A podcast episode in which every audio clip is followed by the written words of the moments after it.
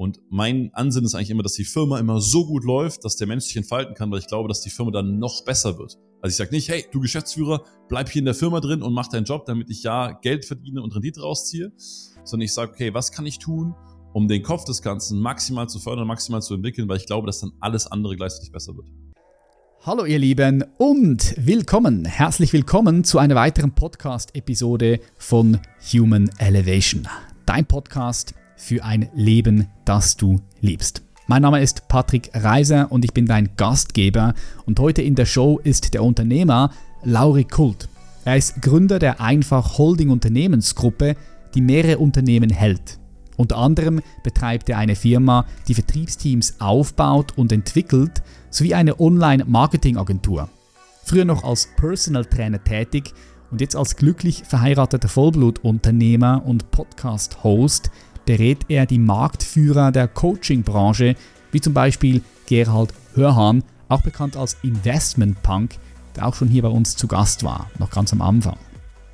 Wir sprechen heute nicht nur über Unternehmertum, auch und nicht nur, denn Lauri erzählt uns ein bisschen über seine Reise als Unternehmer. Denn er ist jemand, der immer wieder in sich hinein gespürt hat und in sich hinein spürt und ja, sich überlegt, ob er noch auf dem richtigen Weg ist oder ob er irgendwo mal auf dem Weg falsch abgebogen ist. Und ja, das ist er und er nimmt uns auch in diesen Prozess hinein.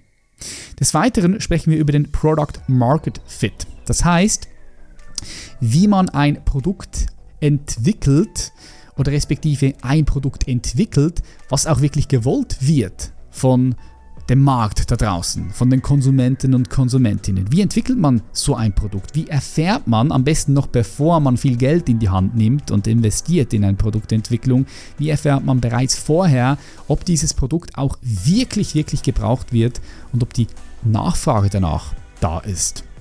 Außerdem erzählt uns Lauri, was er von seinem Besuch in Kalifornien im Silicon Valley bei den großen Tech-Firmen gelernt hat und wie Unternehmensentwicklung natürlich auch die eigene Persönlichkeitsentwicklung oder Bewusstseinsentfaltung ankurbelt. Das und über vieles mehr sprechen wir heute. Ich wünsche dir sehr viel Freude, schnall dich an, lehn dich zurück, nimm mit, was du mitnehmen kannst. Und ich sage herzlich willkommen bei uns in der Show Lauri Kult. Was läuft bei dir, Lauri? Was geht ab bei dir gerade aktuell? Du, aktuell, äh, ich wäre Papa. Also, äh, was? Das, äh, das ist äh, gerade äh, sehr aktuell und, und sehr neu für mich. Und ähm, ist natürlich super spannend, klar. Und du businessmäßig, ähm, klar, ich habe irgendwie äh, so auch über die Jahre meine Rolle gefunden und äh, fühle mich total wohl in, in der Rolle von Unternehmensbeteiligung oder von, von größeren Geschäftspartnern, äh, mit denen ich zusammenarbeite, aber nee, ich beteiligt bin. Und ähm, ja, habe irgendwie so über die Jahre rausgefunden, dass ich jetzt nicht der, der überragende operative Geschäftsführer bin und jetzt auch nicht so der Typ bin, der irgendwie sagt, hey, ich habe die Idee und die muss ich irgendwie voranbringen. Ähm, sondern ich bin gerne der, der im Hintergrund die Fäden zieht. Und ähm, ja, wir haben ja letztes Mal in, in meinem Podcast lustigerweise schon drüber geredet, über so, ein, über so eine Verwandlung und auch über so, ein, so einen Weg. Und äh, momentan fühlt sich das für mich äh, sehr, sehr rund an alles. Und ähm, auch, auch wenn es lange gedauert hat, fairerweise. Ähm, aber so, so große Personenmarken jetzt wie, wie zum Beispiel Gerald Hörns unterstützen oder, oder Mike Hager oder ähm, äh, wie sie heißen, ist, ist so das, was, was mir so am meisten Freude macht. Geil, Gerald Hörhan. Ja, ich habe gesehen, du arbeitest mit ihm zusammen. Ich habe auch schon mit ihm zusammengearbeitet. Mhm. War mal hier in der Schweiz bei mir auch. Wirklich? Haben eine, ja, haben eine Wanderung hier gemacht also zusammen. Ja, ja, sicher, super, super. Geiler Typ, toller Typ. Ja, mag ich. mega. War schön, mit ihm, war schön mit ihm zu arbeiten, ja, mega. auf jeden Fall. Ähm, ja, krass. Also, das ist gerade ein paar Dinge hier reingeworfen in den Raum, die ich sehr spannend finde. Also, erstmal herzliche Gratulation, dass du Vater wirst. Ähm, welchen Monat? Danke. Weiß man das schon? Kann man das ähm, schon sagen? Ich glaube, sowas wie 17., 18. Woche. Also, ich. Äh, ah. Ich war, ich war bisher auch bei allen Arztterminen dabei und das ist schon, schon, schon crazy, ne? Weil du da ist halt am Anfang irgendwie so ein, so ein, so ein schwarzer Punkt, das ist quasi so eine Fruchthöhle, ja, also für alle, die mal demnächst irgendwann auch dabei sind. Und äh, an dem Tag ging es irgendwie meiner Frau so nicht gut. Ich so, ja, mach mal einen Schwangerschaftstest, haha. Und ähm, wir haben, also wir haben geheiratet jetzt im Sommer. Und Ah, schön, Gratulation. Danke, danke. Und äh, weißt du, vom Kopf her dachte ich mir, das geht gar nicht. Also, hä, das, das ist viel zu früh und so weiter. Und dann habe ich erstmal gecheckt, wie eigentlich Frauen schwanger werden, dass es dann immer nur diesen bestimmten Part geht, wo das geht und so weiter. Ähm, und auf jeden Fall, ach komm, mach mal einen Schwangerschaftstest, dann ist der positiv. Und ich so, okay, das kann überhaupt nicht sein. Ich war noch so voll auf Corona-Test, weißt du, so Corona-Schnelltest, ja. äh, keine Ahnung, ob die positiv oder negativ sind. Und dann sitzt er aber irgendwie beim Arzt und sagt sie, ja, ihre Frau ist, ist definitiv schwanger. Und dann ähm, fängt auf einmal ein neuer Lebensabschnitt an. Wow, ja, das ist ein neuer Lebensabschnitt. Ich kenne es ja von vielen Freunden von mir und das ist schon auch, also es ist so eine Ego-Transzendenz, die da passiert, weil auf einmal bist nicht mehr du so die wichtigste Person, mhm. sondern äh, dein Kind. Das passiert wahrscheinlich ganz automatisch, evolutionär, mhm. dass da so eine Ego-Transformation passiert. Ich habe einen Freund gehabt, mit dem bin ich immer Bungee-Jumpen gewesen. Mhm. Und als wir dann wieder mal äh, mit ein paar Freunden springen wollten, meinte er so, ah, nee, ich komme nicht mehr jetzt. Ich bin jetzt Vater, kann nicht mehr springen, will, will, will nicht mehr springen. Nee, aber einfach so, mhm. die Wahrnehmung verändert sich natürlich auch, ne? Die Werte verändern sich. Spannender Prozess. Mhm. Cool. Geil. Und dann, was ich auch spannend fand, ist diese Umstrukturieren, würde ich jetzt mhm. sagen, bei, bei dir. Ja? Weil ich habe ja auch bei dir gesehen, als ich mich mit dir beschäftigt habe, dass du schon super viel gemacht. Mhm. Was als Speaker tätig, als Umsetzungscoach, mhm. mhm. als Leute darin unterstützt, mehr in die Umsetzung zu kommen, diese um Umsetzungsblockaden zu lösen und hast dann mit dem Business einfach Umsatz, ähm, Unternehmen.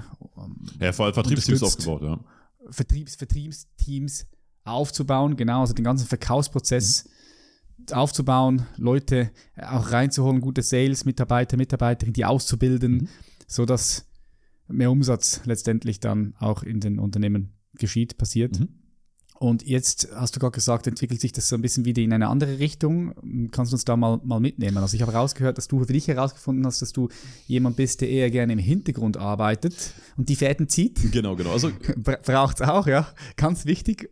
Ich würde sogar sagen, der größte Teil von all den Menschen, ähm, die sehen wir nicht, die sind im Hintergrund, die die Fäden ziehen, ja. Genau. Bei großen Unternehmen auch. Ah, du, absolut. Und es ist ja auch immer so eine Typfrage, was möchte man so machen?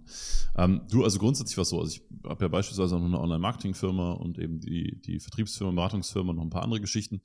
Und ich habe irgendwann für mich rausgefunden, dass wenn, wenn Unternehmen erfolgreich werden sollen, dann ist es immer irgendwie so ein 360-Grad-Konzept. Ne? Wenn du jetzt so Pareto, Pareto anwendest, also was ist 80, 20, 80, 20, so die wichtigsten 4 Prozent, dann ist es immer, dass du irgendwie einen Product-Market-Fit hast. Das bedeutet, will meine Zielgruppe, dass was ich anbiete, unbedingt. Ja, haben die eine Dringlichkeit und sagen, nee, das will ich kaufen. Und äh, es war ganz spannend, weil jetzt beispielsweise mit einfach Umsatz, mit den Vertriebsteams, da haben wir teilweise Projekte, die super geil funktionieren und äh, wo echt Millionen Umsätze gemacht worden sind. Und hast aber auch Projekte, wo so gut wie gar nichts funktioniert. Und dann kannst du natürlich pushen und jedem sagen, hey, du brauchst ein Vertriebsteam. Für mich war das aber ab einem gewissen Punkt einfach nicht mehr natürlich und einfach nicht mehr ehrlich, weil ich weiß, dass Vertriebsteam ein Mittel zum Zweck ist, aber nicht unbedingt der Zweck. Und mhm. dann bin ich vom Typ her auch so, dass ich jemand bin, der jetzt kein, kein Massenmensch ist, sondern ich mag es, äh, meine zwei, drei Hände voll Leute zu haben und Projekte zu haben, denen ich sehr intensiv arbeite und auch immer mal vielleicht ein Unternehmen neu gründe und was mit dazu nehme, aber mich da wirklich sehr darauf konzentriere und fokussiere. Und ähm, so ist es einfach gekommen, dass ich gesagt habe, hey, äh, wir können zwar hier mehr Umsatz machen, nur mehr Umsatz macht dich halt auch nicht immer glücklich. Manchmal ist es sehr gut, manchmal willst du aber auch mehr Profit, manchmal willst du, dass das Unternehmen effizienter und effektiver wird. Und über die Jahre, nachdem ich halt eine Marketingfirma habe, eine Vertriebsfirma habe und äh, super viel mit Kunden gearbeitet hat, kommst du halt irgendwie, kriegst dann halt so einen 360-Grad-Blick auf die Dinge. Und mhm. ähm, dann habe ich mich eigentlich äh, darauf äh, konzentriert und es lässt sich wahrscheinlich als ehesten als, als Business Development bezeichnen, ähm, wirklich bestehende Unternehmen zu nehmen und mich an denen zu beteiligen und äh, denen dabei zu helfen, ähm, eben größer zu werden, was auch immer das dann für sie bedeutet. Okay, und machst du das alleine mit deinen Skills und Fähigkeiten oder machst du das mit einem Team, das du auch, auch bei dir genau, hast? Also wir sind Kann man sich das vorstellen? Genau, also ja? wir sind im Team jetzt auch insgesamt fünf Leute. Wir haben für alles speziell, äh, spezialisierte Experten. Ähm, es ist aber natürlich auch so, und das ist natürlich das Schöne, was natürlich mit der Zeit kommt, äh, dadurch, dass ich noch das eine oder andere Unternehmen habe und den einen oder anderen Geschäftspartner, connectet sich das natürlich super gut. Ne?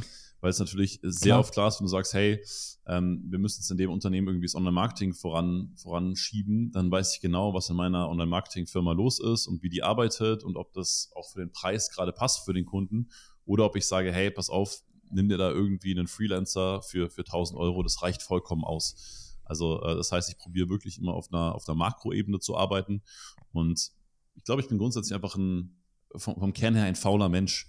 Das heißt, ich probiere immer irgendwie hm. die Hebel zu finden und für mich ist es nie interessant, irgendwie Dinge zu partiell zu optimieren oder ich bin da auch, was das angeht, eigentlich ein total schlechter Vertriebler. Ja, wenn du jetzt zu mir sagst, hey, äh, unser Abschluss liegt bei 70 Prozent, lass mal auf 75 Prozent kommen, dann, dann reizt mich das null. Wenn du jetzt aber sagst, hey, ich will gar keinen Vertrieb mehr haben am besten, so, oder ich will, ich habe gerade keinen Vertrieb, aber will zehn Vertriebler haben, dann sage ich, okay, cool, da ist Musik drin, weil da musst du was Deutliches, Radikales verändern. Und so bin ich auch als Typ. Also ich kann sehr gut Dinge verändern, ich kann sehr gut Dinge anschieben, bin jetzt aber weniger gut darin zu sagen, ich begleite die jeden Tag und bin jeden Tag am Controllen und so weiter. Ähm, das ist jetzt weniger meine Stärke. Okay, und was macht, was treibt dich da an? Also ich höre so ein bisschen raus, treibt dich danach auch an, die Unternehmen weiterzuentwickeln, in eine andere Richtung zu entwickeln, höher, weiter. Ja. Ähm, ja. Ich, oh, effizienter, wertvoller. Ja, das sind ja, das, das sind das, ja auch alles so, sind, also klar, das sind alles Begriffe im Außen. So, und wenn du es jetzt mal so total banal, und dann gehe ich gleich gerne noch ein bisschen in die Tiefe, wenn du es so total banal betrachtest, dann habe ich immer drei Interessen für meinen Kunden oder für meinen Geschäftspartner. Ich will, dass sie mehr Zeit haben für sich, ich will, dass sie sich persönlich weiterentwickeln und ich will, dass sie mehr Geld verdienen. So, und auf diese drei Sachen konzentriere ich mich. Hat der Unternehmer mehr Zeit, hat er mehr Geld und entwickelt er sich. Naja. Und äh, was so für mich dahinter steckt oder was für mich so die, die tiefere Ebene dahinter ist, ist, dass ich glaube, dass die Leute, die Unternehmer sind oder Unternehmerinnen, dass die wahnsinnig mutig sind und wahnsinnig groß denken. Und ich glaube, dass die meisten in ihrem Unternehmen eher gefangen sind.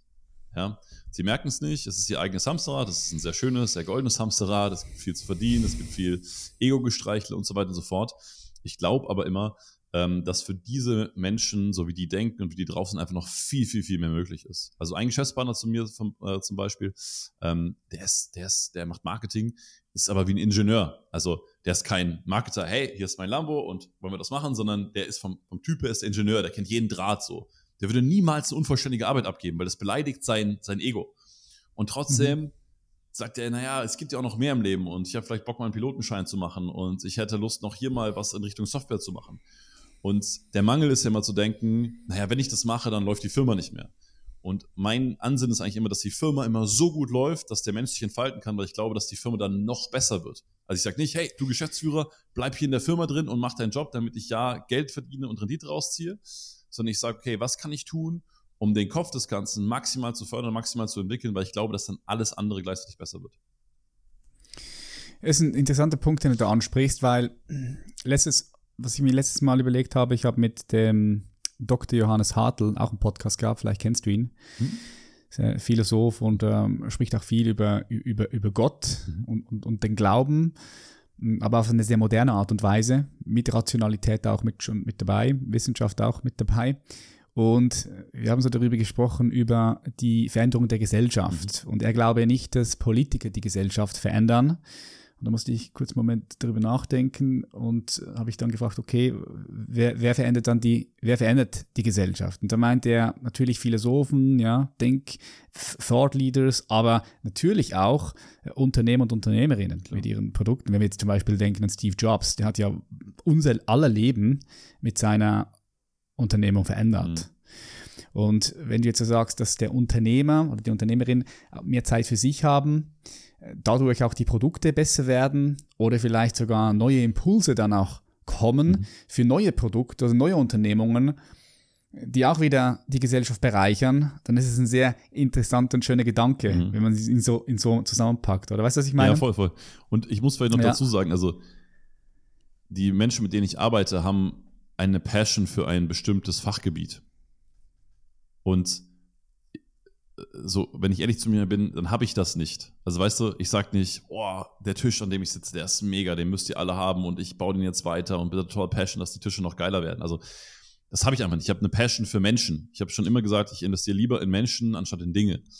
Und Gleichzeitig ist es aber genauso, wie du sagst, naja, wenn der Mensch, der jetzt irgendwie eine Passion hat, um irgendwie so einen Tisch weiterzubauen, wenn der sagt, hey, ich habe mehr Zeit, ich habe mehr Raum, ich habe mehr Geld, um so eine Firma weiterzuentwickeln, um so ein Produkt weiterzuentwickeln, weil letztendlich ist Unternehmertum Produkte erschaffen, ähm, dann, dann macht mich das inhaltlich sehr glücklich.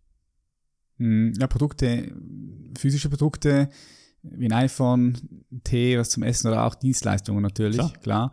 Und ich möchte nochmal anhängen, natürlich sind es immer Menschen, die die Gesellschaft verändern, mhm. unabhängig davon, ob du dich jetzt als Unternehmer oder Unternehmerin siehst. Aber wenn du ein, Unternehmer, ein Unternehmen hast, was Produkte erstellt, Produkte kreiert, dann glaube ich einfach, der, der Hebel wird, wird größer. Für, also die, die Kraft und Power für Veränderung wird größer. Ja, ne? safe. Aber, ja, ja.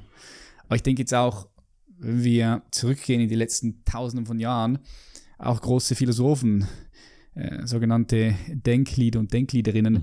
die haben es ja auch nicht alleine, die, die Gesellschaft verändert, mhm. sondern da war erstmal Gedanke da, philosophische Werke, und dann hat es meistens eine Gruppe von Menschen gegeben, Institute oder wie auch immer, die dann dieses Denken in die Universitäten, in die Schulen reingebracht haben, die die Politik zu den anderen ja. Unternehmen und so weiter und so fort. Und so hat sich dann die Gesellschaft schriftlich verändert. Ja. ja. Und ich glaube, nice. also genau wie du sagst, ich glaube, man muss einfach ehrlich zu sich sein und sagen, okay, woran glaubt man und hinter was steht man? Ne? Und ich habe beispielsweise auch Geschäftspartnerinnen, die, ähm, sagen wir mal, äh, relativ groß im Thema Spiritualität drin sind und ich finde großartig, was sie machen. Und ich finde es wertvoll, wenn davon mehr Menschen wissen und mehr Menschen sich damit beschäftigen. Und das heißt, ich, ich, ich trage dazu bei, indem ich meine Skills schenke, zu sagen, ich kann für dich mehr verkaufen und ich kann besseres Marketing machen und ich kann eine bessere Unternehmensstruktur für dich aufbauen. Ähm, aber immer wegen dem Inhalt, weil ich daran glaube. Es ist bei Gerald zum Beispiel genauso, weil wir gerade eben drüber gesprochen haben. Ich glaube, mhm. Gerald wird es ist äh, lustig, es wird bestimmt irgendwann rausgeschnitten und, und äh, sehe ich irgendwann mal auf Facebook, aber Gerald wird, ja. wird, wird, spirituell unterschätzt in meinen Augen. Weil, ja, ja, weil, bestimmt, er ex, weil er extrem klar ist und weil er eine Philosophie hat, die, die total polarisiert und aneckt, die im Kern aber, wenn du es mal nur Long-Term betrachtest, einfach klar ist, hey, wenn du Geld hast, dann schläfst du ruhig und dann ergeben sich einfach ganz viele Probleme und Streits, die ergeben sich einfach nicht. Und so wie er das macht und die Art und Weise, wie er das vermittelt und wie er da anderen Menschen hilft, finde ich großartig und deswegen trage ich einfach gerne dazu bei, so eine Marke oder auch so eine Message einfach äh, in die Welt zu bringen und größer zu machen. Mhm. Ja, das ist gerade das Wort Spiritual Spiritualität reingebracht. Mhm. Ich habe gesehen, Du hast ja lange auch einen Podcast gehabt, du hast ja auch immer noch einen Podcast, ich war auch Gast bei dir, aber du hast eine Pause eingelegt, soviel ich weiß, korrigiere mich, wenn das nicht so ist. Der es gibt Business eine Folge dazu, ja, genau. Podcast Business genau. Mensch. Ja, genau, habe ich, die habe ich, habe ich äh, für die Vorbereitung des Gesprächs habe ich da mal reingehört. Und da habe ich eben auch wahrnehmen können, dass es bei dir so einen Change gibt, den du jetzt auch heute äh, so beschrieben hast. Würdest du sagen, dass äh, Spiritualität, so was auch immer du jetzt darunter verstehst, wir können es ja vielleicht noch einmal anschauen, dass das mehr Platz und Raum in deinem Leben bekommen hat als noch vor fünf Jahren? Also als Oder, vor fünf Jahren auf jeden Fall. Ja. Definitiv. Mhm. Definitiv. Also. Mh. Wie ist das passiert? Und warum? also, also das erste ist, ich habe, als ich angefangen habe, mal so mit, mit, weißt du, so, so klassisch wie, ich meine, wir kommen ja beide so aus der Fitnessbranche, so mit Zielen. Ja, genau. Also ich wusste, dass ich bis 18 oder 19 gar nicht wusste, was ein Ziel ist. So.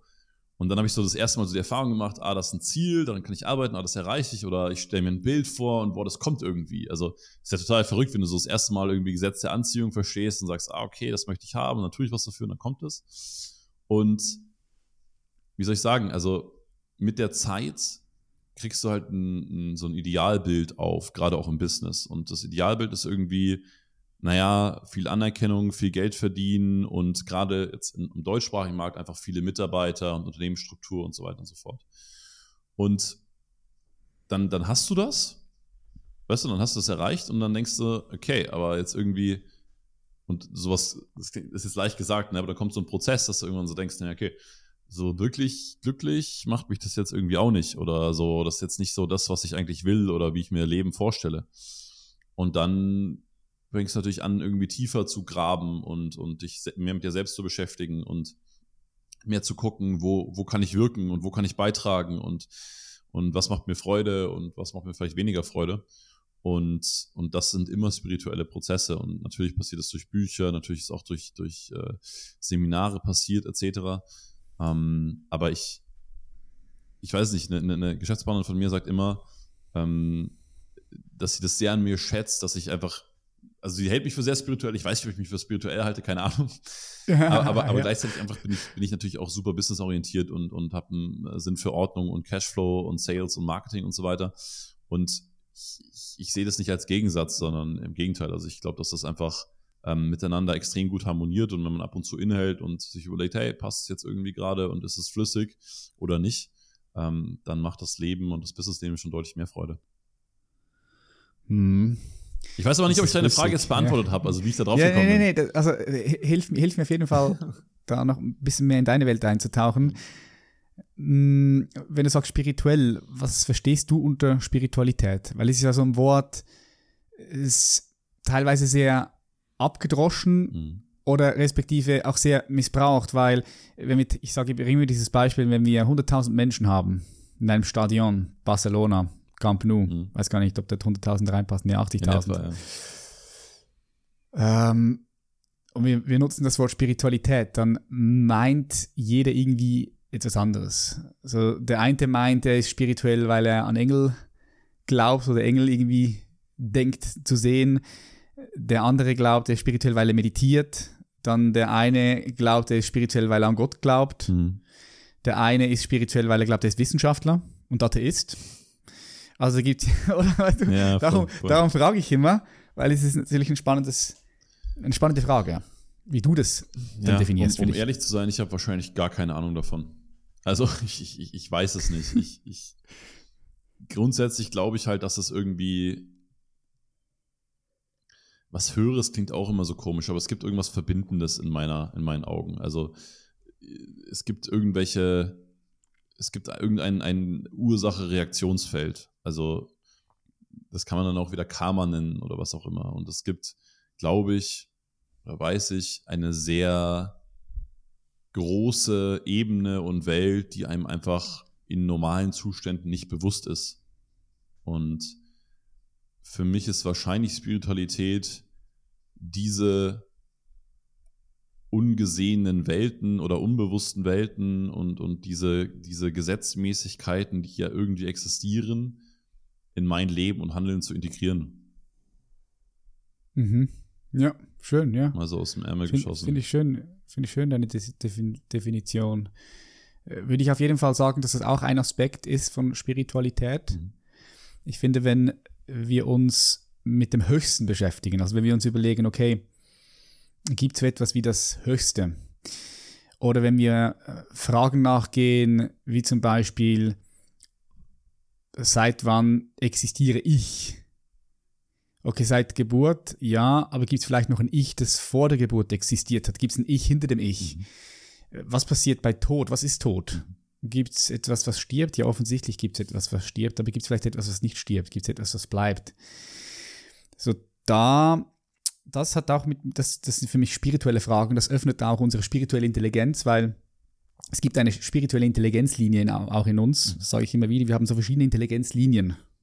Eine moralische Intelligenz, die zum Beispiel, ähm, die du trainieren kannst, indem du dich mit Dingen beschäftigst wie Waffenlieferung nach Ukraine. Mhm. Ja oder nein? Warum ja? Warum nein? Aber was sind die Folgeschäden? Und okay, und, und oder es sind, es sind Wertefragen und, und jeder kennt das selbst, der hier zuhört. Vor zehn Jahren hast du noch anders über die Welt gedacht als heute. Vor 20 Jahren auch. Und hast andere Werte gehabt. Das, das, das passt sich an. Du hast eine andere Moralvorstellung gehabt. Eine andere Vorstellung von was ist richtig, was ist falsch. Was sollte man vielleicht tun, was eher nicht. Was, für was stehe ich, für was nicht. So, das ist die moralische Intelligenzlinie. Da gibt es eine psychosexuelle Intelligenzlinie, eine, eine ästhetische mhm. Intelligenzlinie, also einen Sinn für Schönheit, eine kognitive Intelligenzlinie. Das ist eine die, die wichtigste, die alle anderen Intelligenzlinien auch so mit, mit hochzieht. Also das ist Wissenschaft hier, das ist nicht einfach papli papo. Da gibt es eine emotionale Intelligenzlinie und es gibt eine spirituelle Intelligenzlinie, die sich eben mit diesem Höchsten beschäftigt. Und das finde ich immer auch äh, ja, spannend. Also man kann das von ganz vielen verschiedenen Perspektiven sehen. Aber für mich bedeutet Spiritualität auch ähm, das konstruktiv-kritische Hinterfragen von der Frage, wer bin ich, wer bin ich wirklich, was ist Tod gibt es das eine, das Höchste. Und auch nicht nur das konstruktiv kritisch hinterfragen, sondern auch erfahrungsorientiert. Mhm. Also, dass man schauen kann, okay, wie kann ich eine Erfahrung machen? Das gesagt, Verbundenheit, dass man vielleicht auch äh, durch Meditationen, Atemtechniken, ganz viele andere verschiedene Praxen, die es ja gibt, wo man auch in veränderte Bewusstseinszustände kommt und wo man dann auch eine Erfahrung hat, eine spirituelle Erfahrung, sage ich jetzt in Anführungszeichen, eine Erfahrung, die über Körper hinausgeht mhm. und die man dann auch danach versucht zu interpretieren und, und, zu überlegen, okay, was bedeutet denn das jetzt für mich? So, das ist für mich unter anderem eben auch Spiritualität. Und das kann man dann auch so ganz gut wissenschaftlich erklären. Ne? Und, und, und schöne, äh, auch schöne Gedanken, um das, um diese Definition zu weiten. Also ist ja wahrscheinlich nichts, nichts davon ist vollständig, ne? Aber sich dem irgendwie anzunähern, ja. halte ich auch für erstrebenswert. Ja, genau. Und dann gibt es ja natürlich auch Leute, die sagen, Spiritualität ist auch eine bestimmte Haltung mhm. von einer Person. Ja, wenn ich zum Beispiel sage, okay, Liebe ist ganz ein wichtiger Wert und ich, ich bin für Liebe, sehen das auch bestimmte Leute als spirituell. Und weißt du, für mich ist ein Atheist ein Atheist, der sagt, es gibt keinen Gott, mhm. was letztendlich auch ein Glaube ist. Oder Atheismus ist auch ein Glaube in sich. Aber der sagt, nee, ich glaube nicht an Gott. Und er ist davon vielleicht überzeugt. Aber er beschäftigt sich mit diesen Fragen. Was ist Tod? Der ist für mich auch spirituell. Ich bin ja auch grundsätzlich immer ganz vorsichtig, wenn jemand äh, viel über eine Sache laufend spricht, dann ist das oft so ein Zeichen dafür, äh, dass es irgendwie nicht da ist. Weißt du, was ich meine? So authentische chinesische Küche, die ist meistens weder authentisch noch chinesisch. Und äh, wenn, ja. wenn irgendwie jemand immer total viel davon redet, ah, Liebe, Liebe, Liebe, Liebe, Liebe, ähm, dann bin ich da mal sehr vorsichtig und sehr hellhörig, ähm, ob das dann auch alles so der Wahrheit entspricht und ob das was ist, wovon ich irgendwie was, was lernen kann und mir was mitnehmen möchte. Ja, ja gut, Liebe ist, Liebe ist ein, kann man eine separate Podcast-Episode machen. Ich meine, Liebe ist ein krasser Begriff, oder? Es ist, Absolut. Liebe ist für mich ein Begriff wie, wie der Begriff auch Gott. Absolut. Es ist, ja, müsste man erstmal definieren. Ähm, was beschäftigt dich aktuell gerade am meisten, Lauri? Also natürlich, das jetzt gesagt, du bist Vater und, und du bist gerade auch so in einem Wandlungsprozess, aber was beschäftigt dich aktuell am meisten? Meinst du, worüber ich mir Gedanken mache? Ja, so alltäglich. Du hast ja auch viel, bist ja, hast du viel Kontakt auch mit Unternehmer, Unternehmerinnen, klar, ist Teil deines Businesses, mhm. kriegst auch viel mit. Was beschäftigt dich in deinem Daily Business? Also fangen wir vielleicht mal so an. Also, was mich nicht beschäftigt oder womit ich mich sehr, sehr wenig auseinandersetze, ist in irgendeiner Form, zumindest aktuell Weltgeschehen. Ähm, es gibt immer mal wieder Phasen in meinem Leben, auch in meinem Unternehmerleben, wo ich irgendwie sage, hey, da habe ich jetzt irgendwie Lust rauszuzoomen. Ähm, und da schaue ich mir verschiedene Sachen an und, und hatte das dieses Jahr auch schon. Also, ich war super viel unterwegs in, in Spanien, in, in Großbritannien. Ich war im, im Silicon Valley und habe mir da ein paar Firmen angeschaut, mit ein paar Leuten gesprochen und so weiter. Und das, das sind immer so Phasen, weißt du, wo du so oder, oder ich habe diese Phasen, wo ich sage, ich möchte jetzt irgendwie was Neues Experience, ich möchte neue Erfahrungen machen, neue Leute kennenlernen. Und irgendwann merke ich aber auch, okay, es ist wieder gut mit der Phase. Und äh, deswegen ist momentan bei mir, oder wo, oder ich bin momentan einfach sehr fokussiert. Also ich bin, äh, probiere meinen Rhythmus zu finden. Ich bin, äh, bin mehr zu Hause, ähm, hier in der Nähe von München. Ich schaue, dass ich äh, mein Training mache und momentan oder in dieser Phase, jetzt gerade aktuell, ähm, erfüllt es mich einfach sehr, wenn ich äh, an den Zielen, die ich habe, arbeite, äh, wenn ich meine Partner bestmöglich unterstütze, wenn ich meine Routinen äh, äh, einhalten kann, wenn ich mit meiner Frau Zeit verbringe. Also gerade bin ich sehr, sehr happy mit einem, in Anführungszeichen, langweiligen, rhythmischen Leben, ähm, mhm. Und ich weiß, der, der, der nächste äh, Rauszoom kommt bestimmt, aber äh, das war jetzt lange Zeit der Fall und ähm, jetzt bin ich gerade sehr, sehr happy mit, mit einer gewissen Konstanz.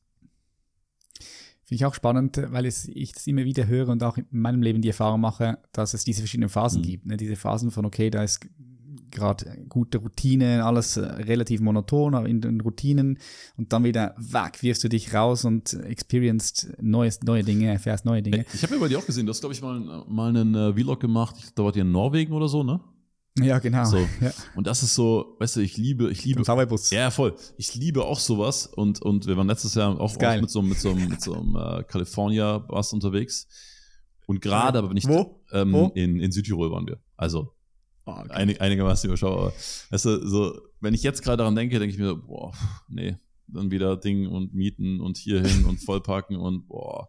Weißt du, aber das, das sind so Phasen. Und ich weiß aber auch, jetzt ist gerade so Umsetzungsphase und, und, und, und Gas geben und, und Ziele erreichen. Und äh, wir haben gerade ein paar Geschäftspartner äh, erschaffen wir, also ganz konkret erschaffen wir neue Angebote und äh, automatisieren ganz, ganz viel und äh, gucken, dass da was vorangeht. Und äh, ein paar Gesellschaftsverträge stehen auch noch aus. Also das sind so mein, mein Daily Business. Aber ich weiß, dass die Phase wieder kommt, wo ich sage, boah, ich muss hier raus, ich will was sehen, äh, lass uns einen Bulli mieten oder lass uns sonst wohin fliegen auf der Welt, äh, let's go. Und, aber beides gehört irgendwie dazu, ist okay. Mhm, mhm. Ja, gehört beides dazu, finde ich auch. Du warst im Silicon Valley, hast du gesagt, mhm. dieses Jahr? Ja, genau, genau. Wo warst du? Welche Firmen hast du besucht? Um, ähm, Google. Hast du so eine Tour, hast du so eine Tour gemacht, genau, eine Tour genau, gebucht? Genau, genau. Mit hast du das alleine gemacht? Oder nee, war mit anderen war Unternehmern so? auch, genau. Und du, wir haben äh, LinkedIn gesehen, wir haben Google gesehen, wir waren bei, ähm, wo waren wir noch überall? Bei Zoom waren wir beispielsweise zu Gast. Ähm, Zoom, ja. Tesla haben wir uns angeschaut. Ja, Zoom war irgendwie ein bisschen strange. Äh, aber egal. Ähm, University, Berkeley, Stanford University und, und natürlich auch San Francisco jetzt selbst, ähm, um, um da mal wieder den Vibe aufzunehmen und so ein bisschen die Innovation. Und äh, war für mich auf jeden Fall wieder sehr inspirierend. Wie lange warst du da unterwegs? Eine Woche, eine Woche. Eine Woche. Was hast du nach dieser Woche so für dich mitnehmen können? Mhm. Ja, ist spannend. Also ich bin mir sicher, dass du da super viel auch ja, nach Inspiration tanken konntest, weil es ist schon, es ist schon anders als hier, ne? Voll, definitiv. Also ein anderer Vibe auch, den du spürst dort. Definitiv ein anderer Vibe, äh, keine Frage. Ähm, auch da, man muss immer so ein bisschen aufpassen, ne? weil du natürlich, wenn du was, was sehr Scheinendes, sehr äh, powervolles, Starkes siehst, dann, dann bist du erstmal eine Woche lang nur, boah, geil, Mann, let's go to America und so weiter. und ja, genau. äh, dann, dann macht es so, aber auch Sinn, das mal wieder so ein bisschen, so ein bisschen äh, sacken zu lassen. Ähm, also, was, was mir sehr gut gefallen hat, ist, ist schon die Radikalität dort. Ich meine, klar, super viel Technologie, kann man jetzt auch immer drüber streiten. Ich bin jetzt auch nicht so der Technologie-Guy, der das alles bewerten kann und möchte. Ähm, was allerdings da ist, ist Businesses und das ist, das hat, kam mir echt total entgegen, weil ich so arbeite und schon immer so arbeite, weil ich, wie gesagt, eigentlich äh, tendenziell ein fauler Mensch bin. Also Businesses gehen Vollgas in Product Market Fit. Also du, du testest so lange eine Sache durch, bis die Zielgruppe oder bis der Markt einfach sagt, ja, geil, das will ich haben. Und ähm, mhm. da sind wir in Deutschland zu perfekt, auch ich glaube teilweise zu stolz, zu sagen, hey, jetzt haben wir aber was aufgebaut und jetzt wollen wir es aber auch so haben und wir müssen unsere Marke schützen und so. Und oder nee, das ist meine Personal Brand, deswegen muss die so und so laufen. Und du hast einfach dort im, im Valley einfach einen, ein ganz anderes äh, Experimentier-Mindset und ein ganz anderes, ähm, nennen wir es mal, Fail-Cheap-Mindset. Also die gucken einfach wirklich, wie, wie schaffe ich es jetzt, diese These oder dieses Produkt, dieses Unternehmen zu testen mit möglichst wenig Aufwand. Und wenn der Test halt negativ ist, dann schmeißt das Ganze halt in die Tonne. Und wenn ich jetzt mm, so wichtig, ja. hier was teste und, und sage, naja, hey, wir machen das jetzt und voll geile Idee und so weiter, und dann teste ich das vier Wochen und ich sage danach, hat nicht funktioniert, ich glaube, die Leute brauchen das nicht, tschüss. Dann sagen halt alle so im Umfeld, so Mitarbeiter und Geschäftsführer sagen so, oh, hey, hä, das hast du jetzt angefangen und okay, bisschen unkonstant und so weiter, weißt du, was ich meine? Und um da, ja, da herrscht bei uns ja, ein anderes Mindset so. und Stimmt. Äh, ja, das war schon nochmal so das, das Wichtigste, was ich daraus mitgenommen habe, dass einfach echt ein, ein CEO oder allgemein Unternehmerskill ist, äh, testen zu können und auch diese, diese Leichtigkeit zu haben, Dinge schnell loszulassen und, und, und schnell zu verändern, wenn, wenn sie halt einfach nicht passen. Sehr geil, Lauri, ja. Also du sprichst vom Product Market Fit für die Leute, die jetzt das noch nie gehört haben und nicht wissen, was damit gemeint ist. Also es geht darum, dass wenn du eine Idee hast für ein Produkt, eine Dienstleistung, dass du natürlich auch schauen musst, dass diese Dienstleistung, dieses Produkt vom Markt gewollt wird. Also dass es attraktiv ist, dein Produkt. Weil bringt ja nichts, wenn eine geile Idee ist, ein geiles Produkt und äh, niemand interessiert sich dafür. Es ist einfach, genau. oder, die Leute also, sind. Äh, ja. Genau, also das ist für alle, die, die starten oder was Neues gründen. Also danach tust, dann tust du dich natürlich leichter. Also ähm, wir sind gerade an einem Softwareprojekt dran, da, da schauen wir ganz, ganz viel darauf, was sagen die Leute und was wollen die eigentlich haben. Und das bei was Neuem ist das klar. Aber was für mich so das Ding war, und wie gesagt, weil halt mit vielen arbeite ich ja jetzt auch schon, schon seit langen Jahren zusammen, ähm, du bist halt irgendwann so in deiner Bubble. Und wenn du kein Product Market Fit hast, dann passieren Effekte, die du nicht bewusst wahrnimmst oder die du nicht checkst, weil jetzt, jetzt mal angenommen, du, du, du verkaufst irgendwas, also jetzt beispielsweise Beratung oder Coaching-Dienstleistung. Und du machst es auf deiner Personal Brand halt. Und die Leute kaufen es, weil sie dich irgendwie cool finden und smart finden und so weiter und so fort. Aber das Produkt fittet halt nicht so richtig. Und was dann halt passiert ist, Was meinst du, was meinst du mit, das Produkt fittet nicht, es kommt auf den Markt nicht an, meinst du jetzt damit? Äh, also, Richtig? du verkaufst es, weil du smart bist und weil du charmant bist und weil du cool bist mhm. oder, oder weil du fleißig bist und weil du reinballerst, ja. Aber du verkaufst nicht, weil das genau das Ding ist, was die Menschen unbedingt brauchen. Got it. So. Ja.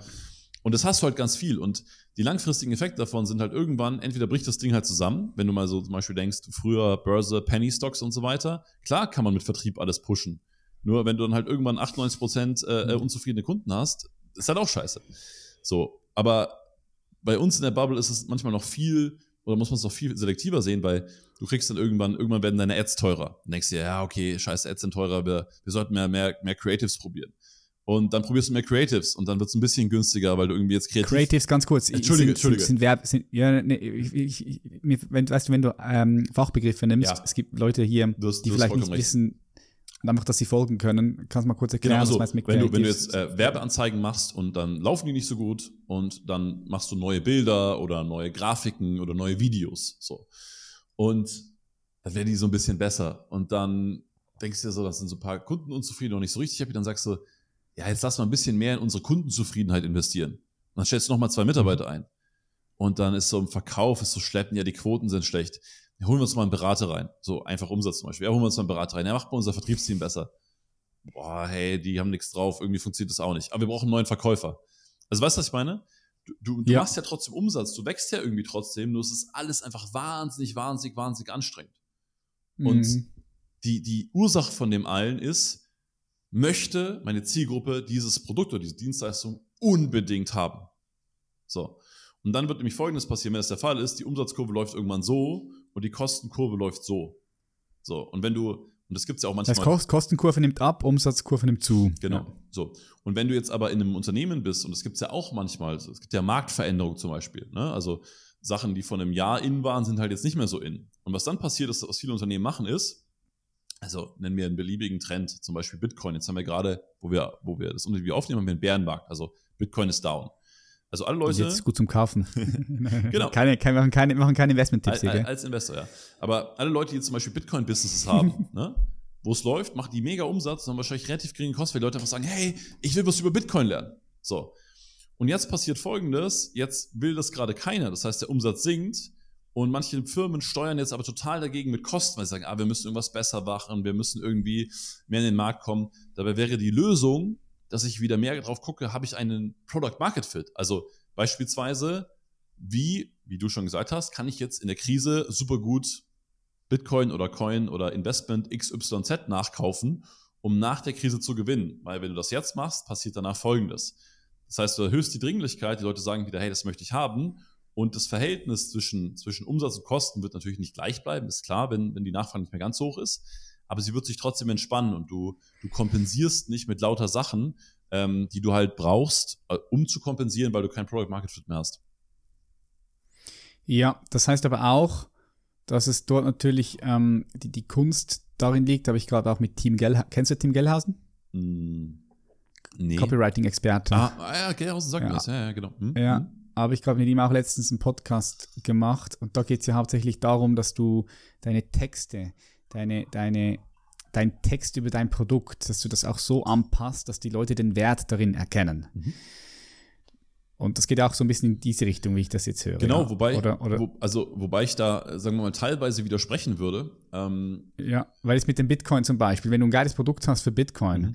und jetzt das Produkt ist, ist gut, die Leute, es hat einen Wert und die Leute wollen das Produkt in dem Sinn auch. Mhm. Aber vielleicht ist der Text, der Werbetext nicht so ähm, angepasst worden jetzt vielleicht mit der Bitcoin, also mit, der, mit dem DAO, mit der Krise, dass dann die Leute vielleicht nicht mehr kaufen. Das heißt, da wäre es dann vielleicht so, dass man einfach die Werbebotschaft, den Text ein bisschen anpassen kann, dass dann das Ganze wieder zum Laufen kommt, oder? Das, das meine ich jetzt damit. Genau, genau. Wobei halt, also, also ja und nein. Also ja, weil letztendlich äh, unterstützt es das ja alles ich kann ja auch meinen Sales oder mein Marketing oder mein Produkt so gestalten, dass die Leute es gut finden und ich kann es anpassen, ich kann besser Copywriting machen, ab, bin ich total dabei. Nur die Grundlage muss halt immer etwas sein, was Menschen grundsätzlich brauchen. Sonst habe ich ja, halt klar, das ist die, einen wahnsinnig hohen Aufwand, ja. das, das Produkt zu pushen. Und ich meine, das gibt's ja auch. Es gibt ganz viele Unternehmen, die einfach wahnsinnig viel pushen. Das ist auch wieder ein Prinzip.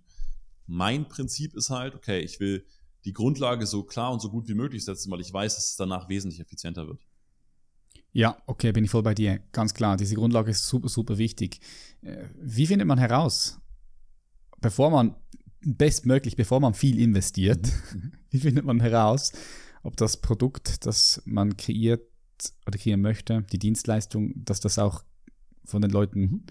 gewollt wird, gebraucht wird? Also gibt es verschiedene Möglichkeiten. Also das Erste, worauf ich immer achten würde, ist, was fragen mich Menschen? Als Unternehmer hast du oft ein sehr großes Ego oder Unternehmerin. Ne? Das, das, äh, würde ich jetzt beide Geschlechter mit ein, äh, einbeziehen. Und oft ist es so, man hat sich irgendwas zurechtgelegt und sagt, ah, ich, ich mache das jetzt so und so und ich will das jetzt so erfinden oder ich will das jetzt so kreieren.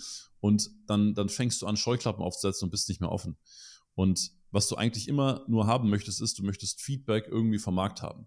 Das heißt, schau dir an, was Menschen dich natürlich fragen, was deine Community dich fragt, was die Leute haben wollen. Und wenn es noch so banal klingt, sagst, hey, ich mache doch nicht so ein Produkt, naja gut, aber 20 Leute fragen danach, vielleicht machst du so ein Produkt und die Leute würden es halt einfach kaufen.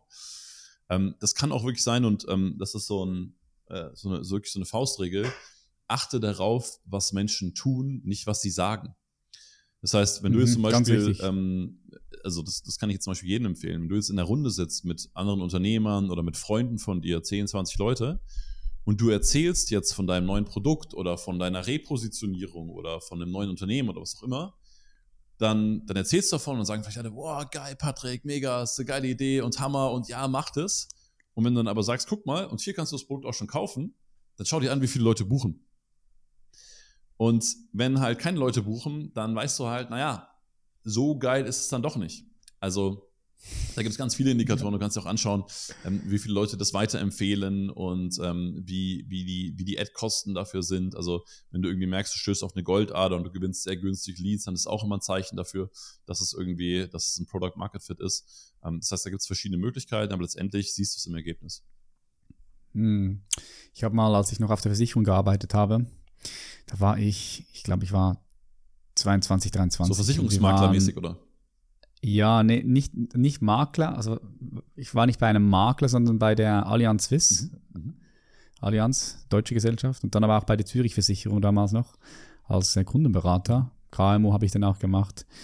Habe mich aber nicht wirklich erfüllt. Es war okay. Also weißt du, ich muss sagen, was ich immer geil fand, ist erstens die Flexibilität und Freiheit, mhm. die du hast als, als Berater.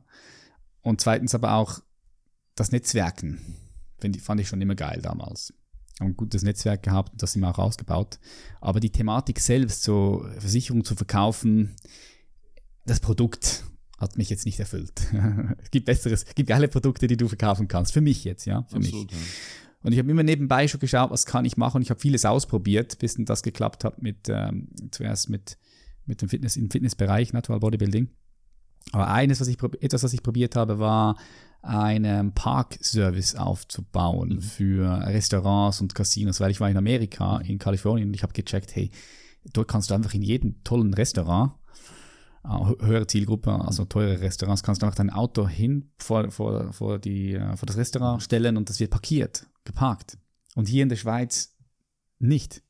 Und dann, dann haben wir, waren wir bei vielen Restaurants und bei Casinos und wir hatten auch ein paar äh, Closes fast, aber wir haben dann gemerkt, der Bedarf ist doch nicht ganz so da und es rendiert sich dann auch nicht. Was haben wir im Prozess drin gemerkt ja. auch, ja. Gut, gutes Testing, ja. Ja. Ja, man kann ja einfach auch günstig starten, oder? Ich sehe auch immer wie Leute, die vielleicht nicht viel Geld haben, aber eine Idee haben und dann glauben, okay, jetzt müssen sie viel Geld, Kapital gewinnen. Sie könnten aber auch ganz einfach erstmal schauen, durch eine Umfrage zum Beispiel, ob das Produkt gewollt wird. Was ich auch schon gesehen habe bei einem Kunden von mir, der hat eine Idee gehabt, ein physisches Produkt. Und der hat dann erstmal so eine Webpage erstellt. Das war so, so eine, eine Kamera, so, ähm, wie soll ich das erklären? Wir haben jetzt eine Webcam hier. Und das war eine, eine Cam, die du in die Mitte hier mhm, ähm, mhm. legen kannst, in den Bildschirm. Dass du, wenn ich dich, wenn ich in die, die in die Auge, Augen sehe, ah, okay. mhm. oder dass, dass du denkst, ich gucke dir direkt in die Augen. Mhm.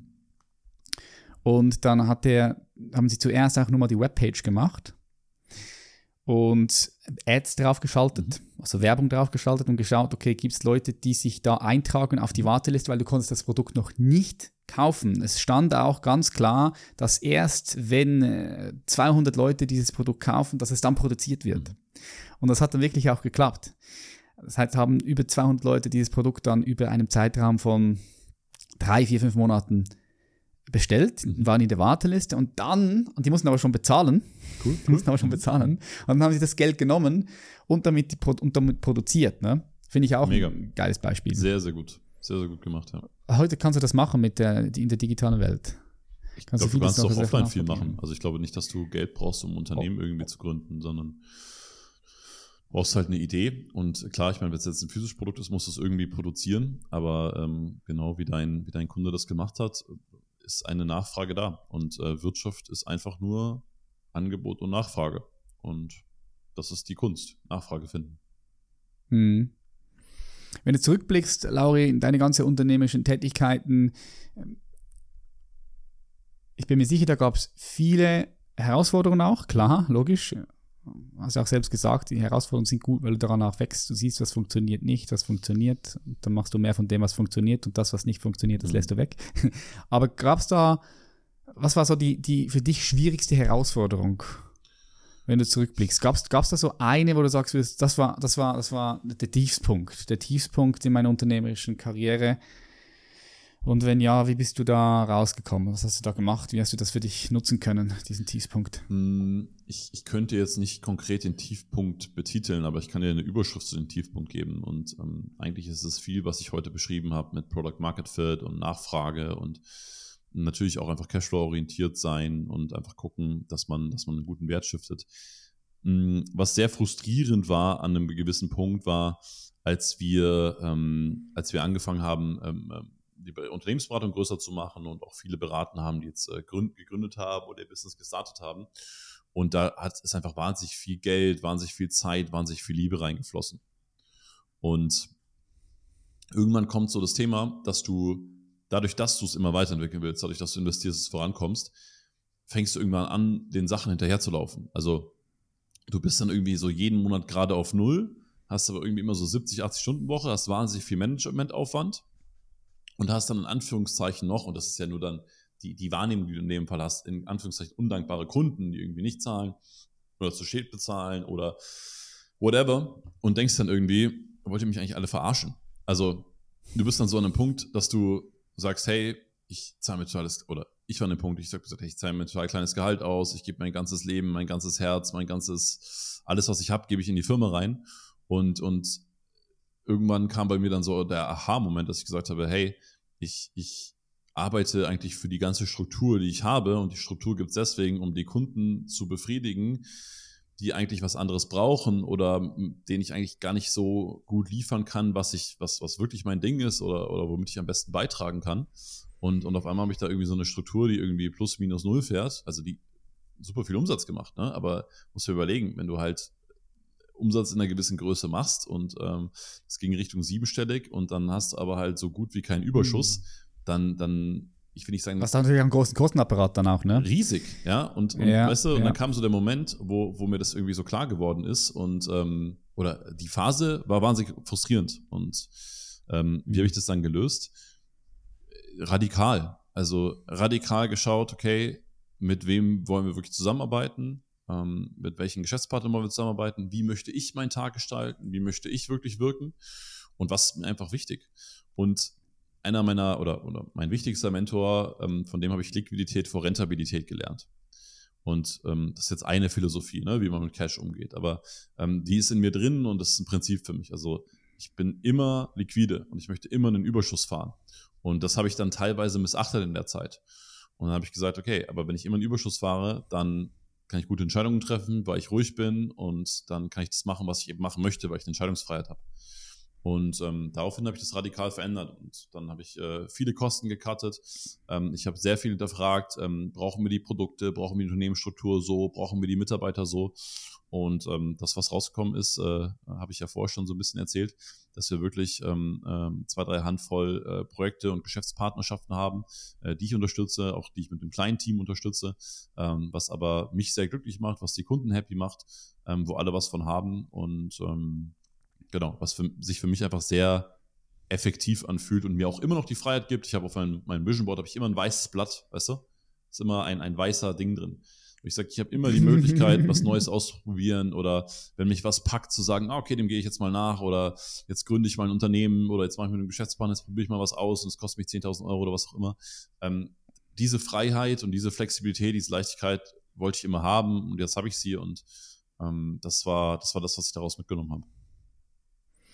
Hm, schön, schön. Ja, passt auch ganz gut zu, zu dem Hauptthema, was wir heute hier auch, auch immer wieder reingebracht haben, diesen Product Market Fit, wie du auch gesagt mhm. hast. Passt ganz schön. Das heißt, muss es auch lernen, das Alte wieder loszulassen. Das haben wir auch in der letzten Podcast-Episode bei dir angeschaut, dieses Alte loszulassen. Das ist nicht immer ganz einfach. Ne? Vor allem, wenn du schon viel investierst. Wenn du schon viel investiert Wahnsinn. hast, an Geld, an Zeit, an Emotionen, und dann merkst, hey, irgendwie kommt das doch nicht ganz so an, wie ich mir das vorstelle, ich muss da was verändern. Mhm. Okay, ich bin bereit, es loszulassen, damit ich auch für die Hände wieder voll habe oder offen habe für etwas Neues. Das ist nicht immer ganz easy, dieses Loslassen. Das ne? ist äh, eine totale Herausforderung und ich bewundere da äh, jeden, unter anderem dich. Du hast das ja auch mit deinem mit ganzen Bodybuilding, Branding und so weiter gemacht.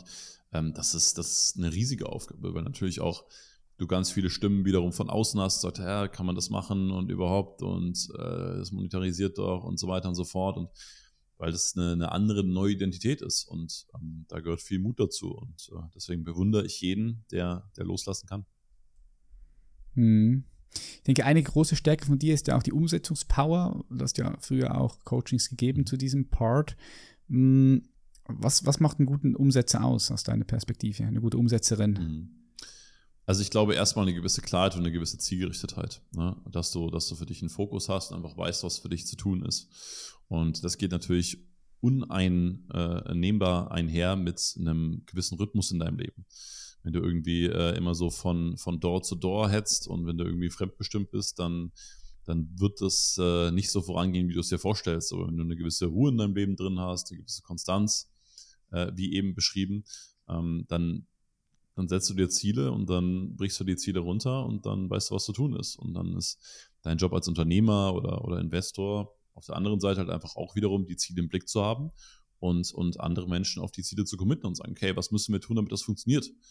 Und dann ist es natürlich auch äh, einfach Geschwindigkeit. Also alle Unternehmer, Unternehmerinnen, mit denen ich zusammenarbeite, die zeichnen alle Geschwindigkeit aus. Ja, also wenn, wenn wir sagen, wir machen das, äh, keine langen Entscheidungen, es wird jetzt entschieden, es wird jetzt eine Voice losgetreten, es wird jetzt ein Anruf gemacht, die Dinge werden in Gang gebracht.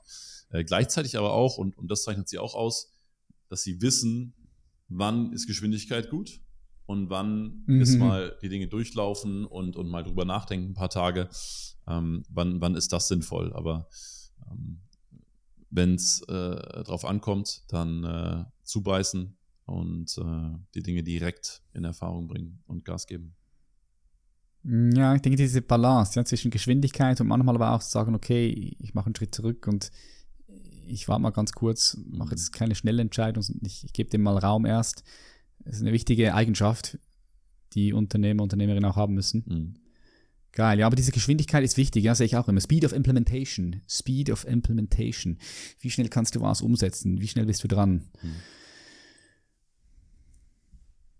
Hm, geil. Wir kommen zum Ende, Lauri. Wir haben viele interessante äh, Dinge mit dabei. Was glaubst du, was braucht der Mensch heute am meisten? Der Mensch als, als, als eine Gesellschaft, du hast gesagt. Du hast gesagt, du bist nicht so drin gesellschaftlich, beschäftigst dich viel mit, mit, mit, deinen, mit deinen Sachen. In der aktuellen Phase. Aus dein, ja, ja, klar. Aber wenn du jetzt mal so rauszoomst, gesellschaftlich, was, glaub, was, was glaubst du, was braucht der Mensch gerade am meisten? Die Spezies Mensch, die Menschheit, als eine Menschheitsfamilie, wie der Daniele Ganser so schön sagt. Ich finde das noch ein schöner Begriff, Menschheitsfamilie. Menschheitsfamilie. Also ich glaube, es sind, ich glaube, man muss in zwei Sachen vielleicht, vielleicht unterteilen, ähm, wobei die natürlich zusammengehören. Das eine ist, was braucht vielleicht die Gesellschaft kollektiv und das andere, was braucht vielleicht der Einzelne, ja, oder was muss für den Einzelnen geschaffen werden. Ähm, das, was ich mache oder wie ich arbeite oder auch wie ich investiere, das, das liegt einer gewissen These zufolge, weil ich menschliches Leben verbessern möchte. Ja, ich habe irgendwann mal ein Buch von Henry Ford gelesen und, und das hat mich irgendwie wahnsinnig inspiriert. Und ich habe gesagt, okay, menschliches Leben wird grundsätzlich immer besser, also arbeite ich an Dingen, die in die richtige Richtung gehen. Also für mich ist das irgendwie Mental Health, ja, also alles, was, ob es jetzt Spiritualität ist oder, oder Coaching oder oder, oder Entspannung oder ich, ich glaube, dass der Mensch das braucht. Ich glaube, dass der Mensch Automatisierung braucht. Ich glaube, Technologie ist super, weil es ganz viele Arbeitsschritte von Menschen wegnimmt, wofür der Mensch nicht geschaffen ist. Also Menschen sollten einfach manche Jobs einfach nicht machen. Und ich glaube, da zählt viel Education rein und das sowohl sportlich irgendwie sich weiterzubilden, ein Bewusstsein zu haben, als auch einfach Dinge zu lernen, weil, weil Bildung ist für mich einer der, dieser drei großen Schlüssel, um irgendwie voranzukommen. Und das, das glaube ich, brauchen wir individuell, man sollte sich mit diesen Themen beschäftigen. Und kollektiv ist eine super spannende Frage und da habe ich wahrscheinlich auch nur einen total begrenzten Einblick drin. Ähm, wenn ich bei mir bin und ich bin nicht immer bei mir, aber wenn ich bei mir bin, dann, dann fühle ich das dann ist das Grundverständnis von Demokratie ja auch, dass man miteinander spricht und versucht, verschiedene Perspektiven einzunehmen.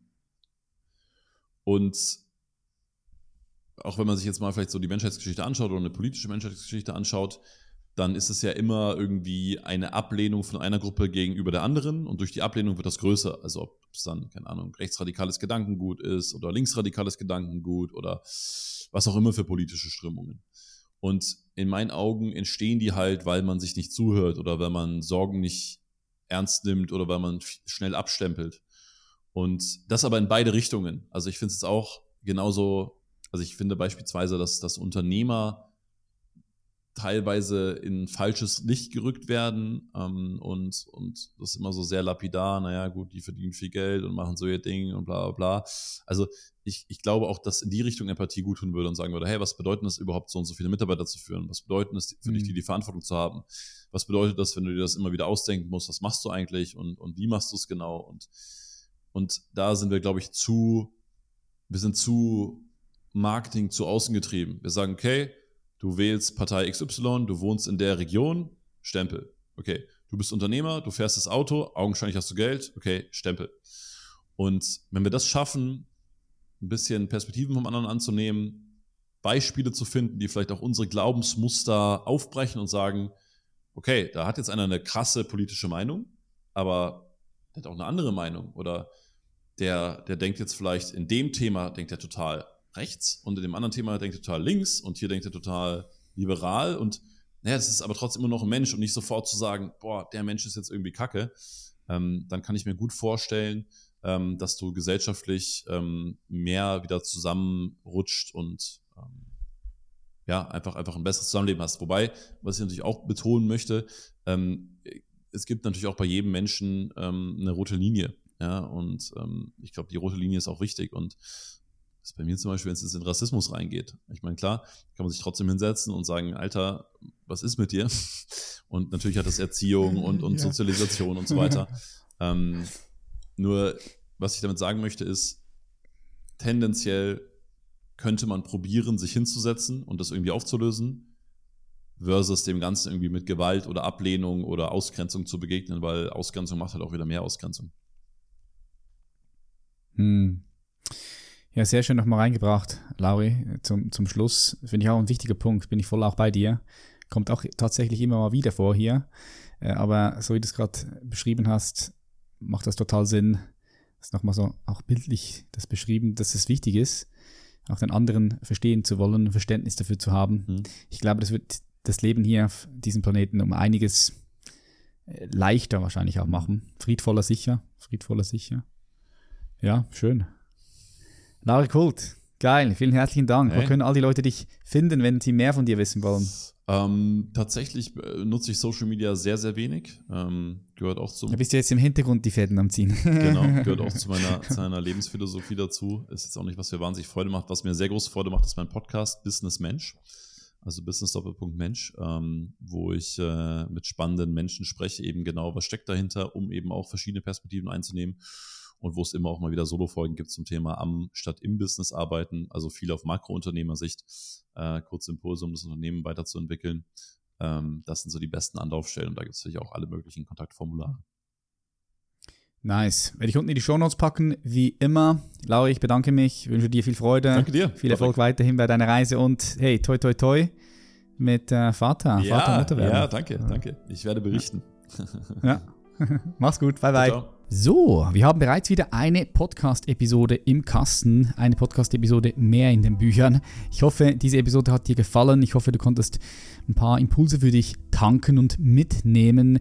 Wenn das so ist und du uns unterstützen möchtest, dann kannst du das sehr gerne tun, indem du den Podcast positiv bewertest auf iTunes, Spotify, überall dort, wo es halt Podcasts gibt, von dort aus, wo du zuhörst. Und natürlich kannst du uns auch unterstützen, wenn du diese Episode mit deinen Liebsten teilst. Das kannst du ganz einfach machen auf iTunes, auf Spotify. Da kannst du draufklicken auf den Link und dann den Link den Personen zusenden, wo du glaubst, dass die das Gespräch genießen und was davon mitnehmen können. Ich bedanke mich ganz herzlich, dass du Teil von dieser Community bist. Wir sehen uns in der nächsten Episode, respektive hören uns oder sehen uns auf Insta oder wo auch immer du gerade immer wieder bei uns äh, ja, mit dabei bist. Manchmal sehen wir uns auf YouTube, Instagram, manchmal hören wir uns auch nur hier über den Podcast. Auf jeden Fall ist es schön, mit dir verbunden zu sein. Bis zum nächsten Mal. Mach's gut. Dein Patrick. Bye bye.